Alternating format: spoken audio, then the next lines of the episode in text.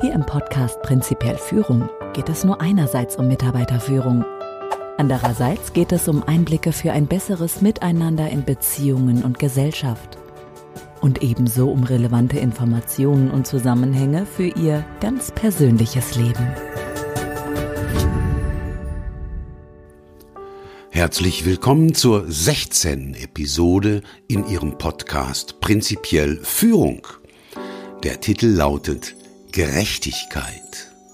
Ja, wir alle wollen Gerechtigkeit. Wir können von unserer Natur her Ungerechtigkeit nicht oder wenn, dann nur sehr, sehr schwer ertragen. Schon Kinder wehren sich gegen Ungerechtigkeit. Wenn beispielsweise ein Kind etwas geschenkt bekommt, empfindet sein Spielkamerad es als ungerecht und somit nahezu unerträglich, wenn er nicht ebenfalls Vergleichbares oder vielleicht sogar Besseres erhält. Aber das geht nicht nur Kindern so. Darüber hinaus ist es für uns unerträglich, in den Medien zu sehen, wie Menschen verhungern, ertrinken, entführt und umgebracht werden, wenn Menschen scheinbar unschuldig zu Opfern werden. Unser Urmensch macht diese Opfer, bis auf wenige Ausnahmen, wie bereits gesagt, automatisch zu Ist-du-Freunden. Wir können es überhaupt nicht ertragen, wenn wir sehen, dass Menschen echte Not leiden. Es sei denn, es sind unsere Feinde, Leute, die uns zuvor also massiven Schaden zugefügt haben. Denen geschieht das Leid natürlich zu Recht, denn das sind unsere Isto-Feinde. Diese eigentlich ungerechte Verteilung unseres Mitgefühls hat sich, wie könnte es anders sein, evolutionär entwickelt. Es ist einer der Gründe, warum unsere Spezies bis heute überlebt hat. Der Urmensch an sich liebt nämlich, vereinfacht gesagt, alle aus seiner Familie. Er liebt die aus seinem Stamm. Allerdings hasst er die Menschen anderer Stämme. Das war nicht nur im Urwald eine lebensfördernde Einstellung. Denn damals gab es gar keine Gesetze, keinen Staat, der für Recht und Ordnung sorgte. Damals gab es nur Anarchie. Aber man wollte, man musste überleben. Das ist, wenn ich Sie daran erinnern darf, die Hauptaufgabe unseres Unbewussten, des Urmenschen im Rucksack. Deshalb ging es darum, wem kann ich trauen? Sind die Chancen des Überlebens höher, wenn ich einem aus meiner Familie, meinem Stamm traue, der wahrscheinlich die gleichen Interessen verfolgt wie ich? Nämlich das Überleben, also insbesondere das Überleben des eigenen Nachwuchses zu sichern? Oder ist die Chance meines Überlebens und dessen meines Nachwuchses höher, wenn ich einem Fremden traue, der wahrscheinlich andere Interessen verfolgt als ich? Den eigenen Leuten zu vertrauen und Fremden zu misstrauen, ist also eine bewährte Erfolgsstrategie des Urmenschen. Insofern wird klar, warum wir mit Freunden mitfühlen, mit Feinden aber nicht. Insofern wird klar, warum wir uns für unsere Ist-du-Freunde einsetzen und Gerechtigkeit fordern. Dabei gibt es allerdings zwei Haken, mindestens. Haken Nummer eins. Wenn ich meine Leute gerecht behandle, werden die anderen sich ungerecht behandelt fühlen. Haken Nummer zwei. Gerechtigkeit gibt es überhaupt nicht. Da diese Aussage nicht jedem gefällt, frage ich in meinen Veranstaltungen, zu welcher Zeit oder an welchem Ort auf dieser Welt gab es denn Gerechtigkeit oder beziehungsweise wo gibt es heute noch Gerechtigkeit? Dazu fällt natürlich niemandem ein wirklich zutreffendes Beispiel ein, denn es gibt nämlich gar keins dafür. Oder halten Sie es für gerecht, wenn ein Kind bei der Geburt stirbt? Halten Sie es für gerecht, wenn eine Mutter bei der Geburt ihres Kindes stirbt? Halten Sie es für gerecht, wenn die einen gesund und wohlhabend sind und die anderen krank und arm? Wenn die einen intelligent sind und die anderen nicht merken, dass sie es nicht sind? Natürlich nicht. Aber das war schon immer so und wird sicher auch so bleiben. Warum? Weil unsere gesamte Welt nach dem Grundprinzip funktioniert. Das betrifft nicht nur das Licht, das Schatten wirft, sondern auch die Gerechtigkeit. Das hat aber unser bezüglich des Nachdenkens recht dumpfer Urmensch noch gar nicht realisiert. Er gibt sich lieber wirklichkeitsfernen Mythen und ungeprüften Gedanken hin.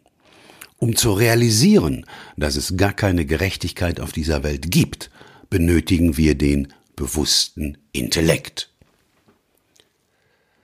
Weil wir, auch unsere Gedanken, aber vorwiegend vom Urmensch gesteuert sind, kommt es immer wieder zu dem Versuch, Gerechtigkeit herstellen zu wollen. Allerdings, wenn in der Vergangenheit jemand für Gerechtigkeit gekämpft hat, wurde es für viele, für sehr viele, sehr, sehr ungerecht. Das ist paradox. Aber in der Gegenwart ist das nicht anders. Allein an dieser Paradoxie können wir erkennen, dass das mit der Gerechtigkeit ein gedankliches Problem ist, ein Problem auf der Ebene Noos. Aber noch einmal zurück. Wenn in der Vergangenheit der Versuch des Herstellens von Gerechtigkeit zu großer Ungerechtigkeit führte und es in der Gegenwart immer noch so ist, was lässt uns eigentlich darauf kommen, dass es zukünftig anders werden könnte? Weil wir uns aber nach der unrealistischen Gerechtigkeit so sehr sehnen und immer schon gesehnt haben, wurde dieses Problem bereits von unzähligen Philosophen bearbeitet. Man kam zu keinem eindeutigen Ergebnis, auch nicht nach noch so vielen und ausgiebigen Diskussionen. Es gibt diesbezüglich, wie könnte es anders sein, zwei sich polar gegenüberstehende Lager. Ich will mich da gar nicht einmischen und biete Ihnen stattdessen eine Lösung an. Wie Sie bereits wissen, gilt, wenn es um Entwicklung geht, der Varga-Satz da unser Gehirn dazu tendiert, Dinge, die nicht zusammengehören, zu vermengen und andere, eigentlich dazugehörige, auszuschließen. Um über einen Umweg zur Lösung zu kommen, lade ich Sie ein, sich vorzustellen, Sie seien Teamleiterin oder Teamleiter. Eine Mitarbeiterin kommt zu Ihnen und sagt, dass Sie sich ungerecht verhalten. Ups, das wird ihrem Urmenschen nicht gefallen, denn wer lässt sich schon gerne nachsagen, er sei ungerecht? Wenn Sie nun darauf einsteigen und fragen, was Sie ändern können und diese Änderungen durchführen, wird es erfahrungsgemäß dazu kommen, dass andere sich aufgrund der Änderungen ungerecht behandelt fühlen und Ihnen ebenfalls Ungerechtigkeit vorwerfen. Um das zu verdeutlichen, nun eine kleine klassische Geschichte zum Thema Gerechtigkeit. Eine Mutter hat drei Söhne und einen Mann. Sie backt einen Kuchen.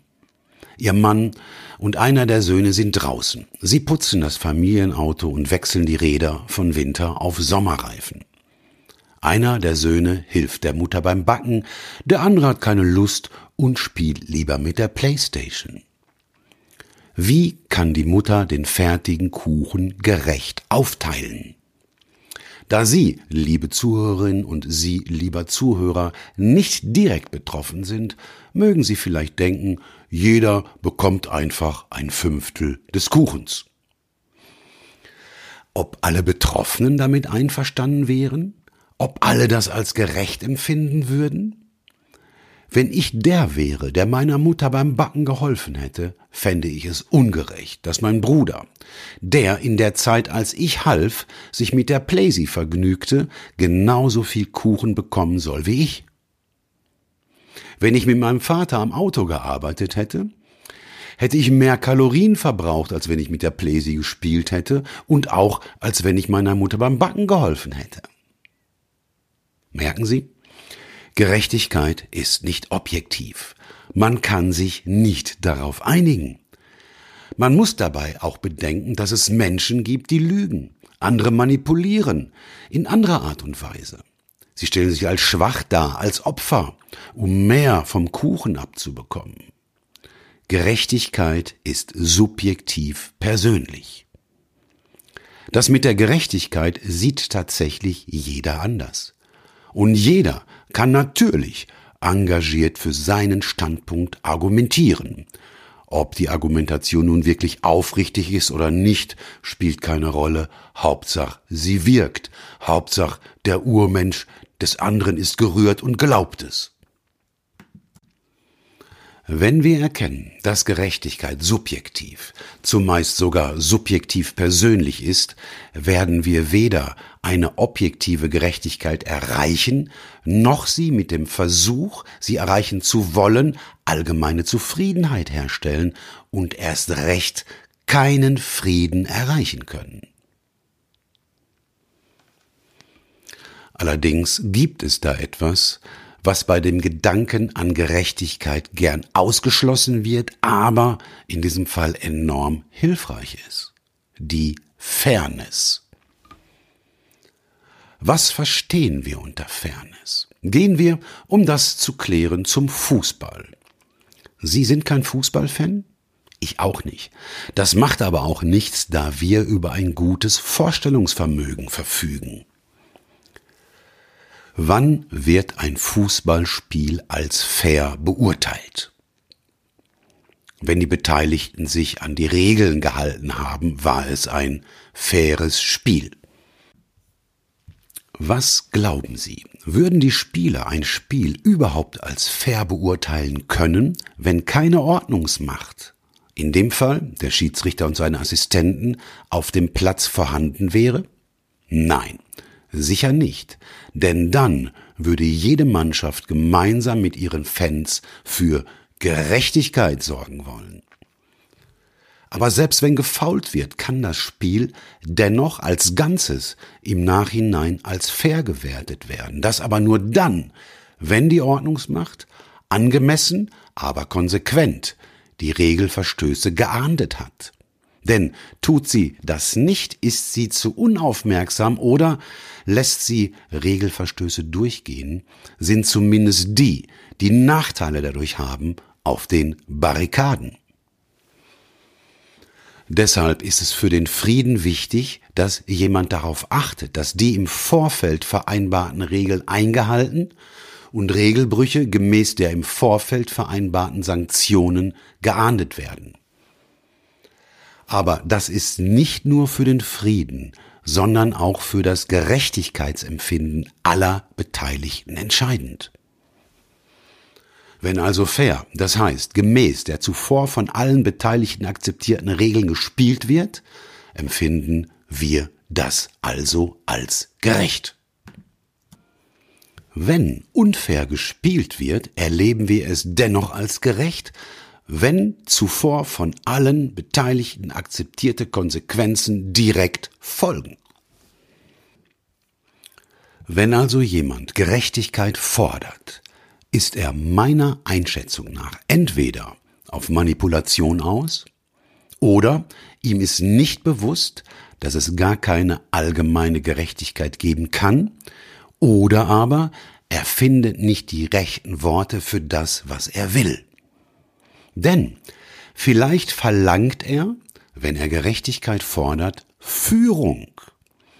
Vielleicht will er beteiligt sein an der Entscheidung, was angestrebt werden soll, also daran, was das gemeinsame Ziel ist. Vielleicht will er Einfluss darauf nehmen, welche Regeln gelten sollen und wie der Bruch der Regeln geahndet werden soll. Mehr als diese drei genannten Möglichkeiten fallen mir zumindest im Moment nicht dazu ein. Falls Sie noch eine zusätzliche Idee haben sollten, bitte teilen Sie mir diese mit. Bevor ich bis hierher zusammenfasse, bitte behalten Sie im Hinterkopf, ich erzähle Ihnen hier nicht die Wahrheit, weil ich die ganz einfach nicht kenne. Das, was ich Ihnen hier anbiete, sind ausschließlich Sichtweisen. Diese Sichtweisen haben sich allerdings als auffallend hilfreich, zumindest bei allen denen, die sie einnehmen, herausgestellt. Ich fasse zusammen. Gerechtigkeit ist eine Illusion.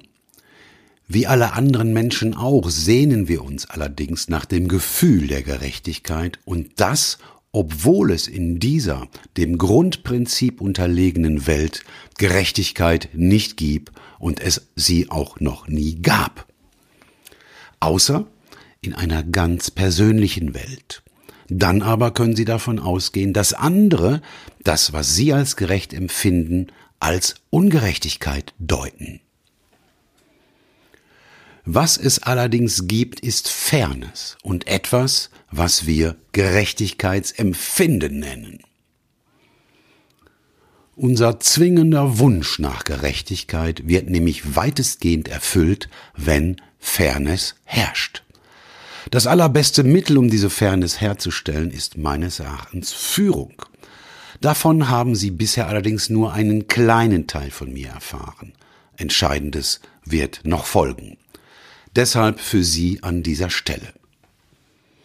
Um Fairness in Ihrem Einflussbereich zu erreichen, sei es im privaten wie im geschäftlichen, stellen Sie gemeinsam mit den Betroffenen Regeln auf und machen Sie sie damit zu Beteiligten.